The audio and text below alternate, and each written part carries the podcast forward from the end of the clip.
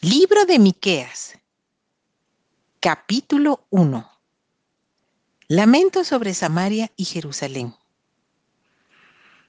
Palabra de Jehová que vino a Miqueas de Moreset en días de Jotam, Acaz y Ezequías, reyes de Judá. Lo que vio sobre Samaria y Jerusalén. Oíd pueblos todos, está atenta tierra y cuanto hay en ti y Jehová el Señor, el Señor desde su santo templo, sea testigo contra vosotros. Porque he aquí Jehová sale de su lugar y descenderá y hollará las alturas de la tierra. Y se derretirán los montes debajo de él, y los valles se hendirán como la cera delante del fuego, como las aguas que corren por un precipicio. Todo esto por la rebelión de Jacob y por los pecados de la casa de Israel. ¿Cuál es la rebelión de Jacob? ¿No es Samaria? ¿Y cuáles son los lugares altos de Judá? ¿No es Jerusalén? Haré pues de Samaria montones de ruinas y tierra para plantar viñas, y derramaré sus piedras por el valle, y descubriré sus cimientos. Y todas sus estatuas serán despedazadas, y todos sus dones serán quemados en fuego, y asolaré todos sus ídolos porque de dones de rameras los juntó y a dones de ramera volverán. Por esto lamentaré y aullaré y andaré despojado y desnudo.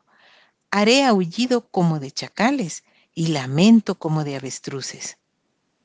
Porque su llaga es dolorosa y llegó hasta Judá.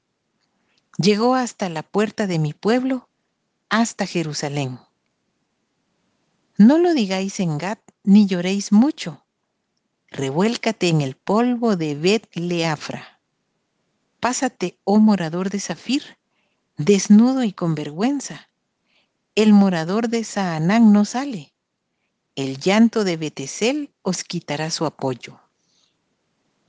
Porque los moradores de Marot anhelaron ansiosamente el bien, pues de parte de Jehová el mal había descendido hasta la puerta de Jerusalén. Uncida al carro bestias veloces, oh moradores de Laquis, que fuisteis principio de pecado a la hija de Sión, porque en vosotros se hallaron las rebeliones de Israel. Por tanto, vosotros daréis dones a Moreset Gat.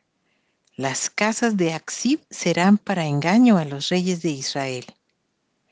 Aún os traeré nuevo poseedor, oh moradores de Maresa.